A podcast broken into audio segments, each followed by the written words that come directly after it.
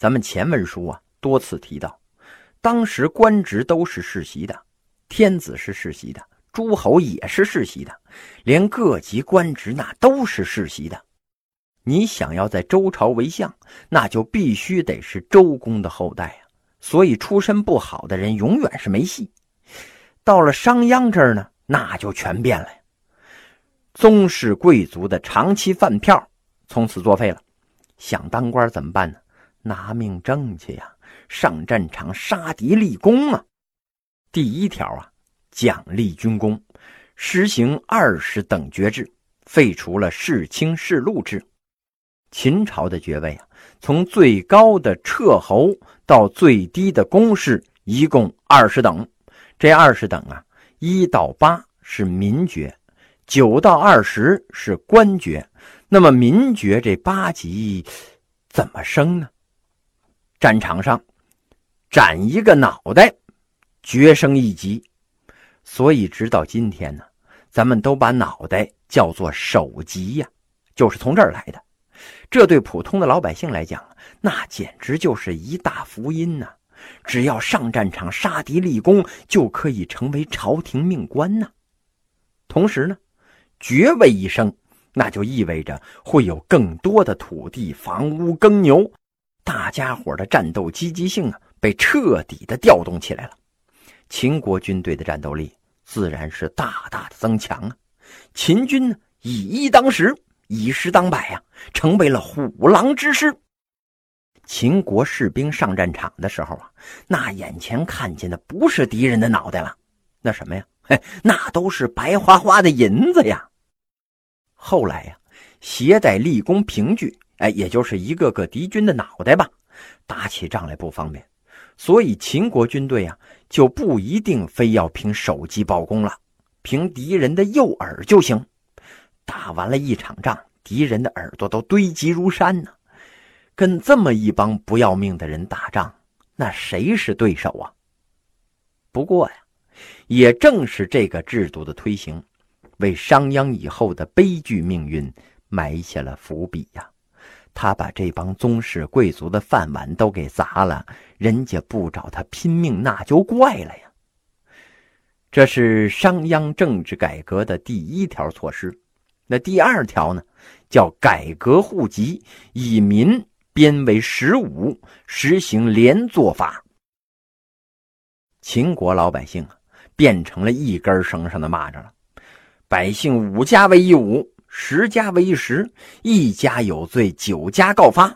隐匿者与叛国同罪，告发者呢与杀敌一样受赏。这样一来呀，整个秦国就变成了一个警察国家呀。同时呢，商鞅规定啊，客商士子没有官府的凭证，旅店不能收留入住。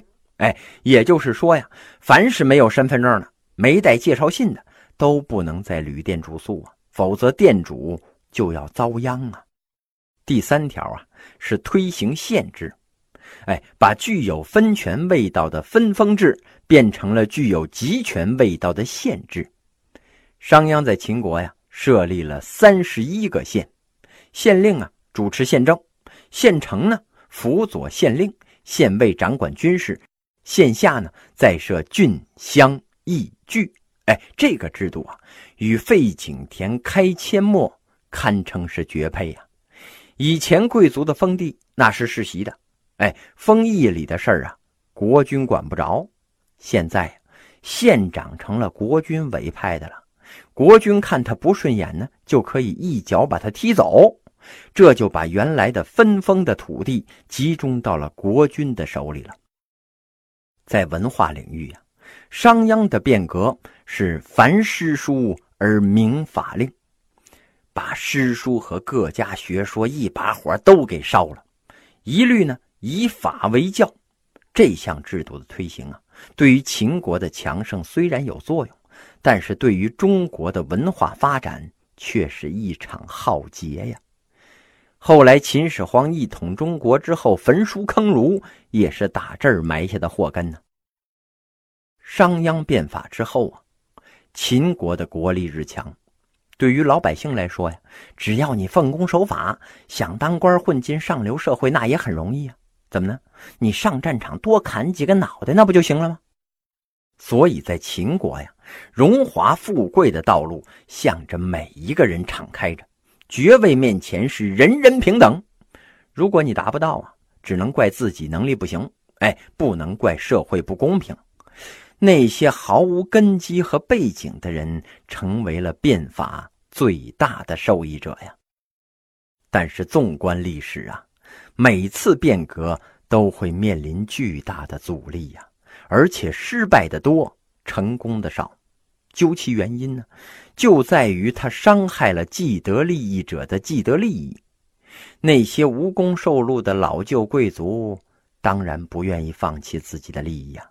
要让他们像平头老百姓一样从头爬起啊，那简直是要了他们的命啊！所以呀。他们对变法表示出了最强烈的抗议，并且呢，成立了抗议委员会，推举太子嗣为抗议委员会主席。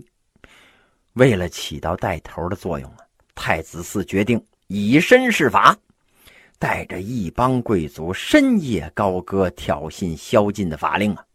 很快呀，这帮违法分子的劣行就被孝公和商鞅知道了。这太子犯了法，该怎么办呢？这个时候啊，新法刚刚推行，商鞅心里边很清楚啊，如果对这件事睁一只眼闭一只眼，那么这次变革一定会前功尽弃呀，而且自己还会担上妄动祖宗惩罚的罪责，那是难逃一死啊。但是太子犯法，那可不好玩啊，万一孝公死了。太子当上了国君，还能有商鞅的好果子吃吗？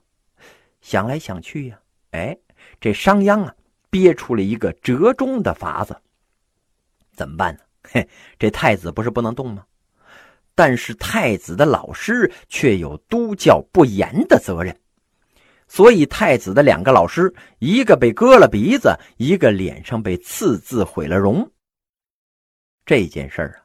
虽然让新法得以施行，却为后来商鞅被杀埋下了伏笔呀！以太子为首们的贵族的反击，这才刚刚开始啊！接下来的一幕那就更惨烈了。秦国的监狱里边啊，已经关押了七百多名故意对抗新法的贵族了。按照秦国的法律呢，都应该枭首示众。但是商鞅啊，却迟迟没有动手。他担心如此大规模的处斩高级政治犯会引起秦国高层的动荡。在押期间呢，这些贵族的家属们通过太子在朝中四处活动，对商鞅进行了重伤和诬告。这下啊，就把商鞅给惹毛了。呵。我还没有杀人呢，你们就诬告我啊！要是把你们给放出来，那还不得弄死我呀？所以这商鞅啊，准备对这些贵族们动手了。一次要杀掉七百多名贵族，这放在任何一个国家都是一件骇人听闻的大事儿啊。但是商鞅觉得呢，这一切都是理所应当的。足我法令者，杀无赦。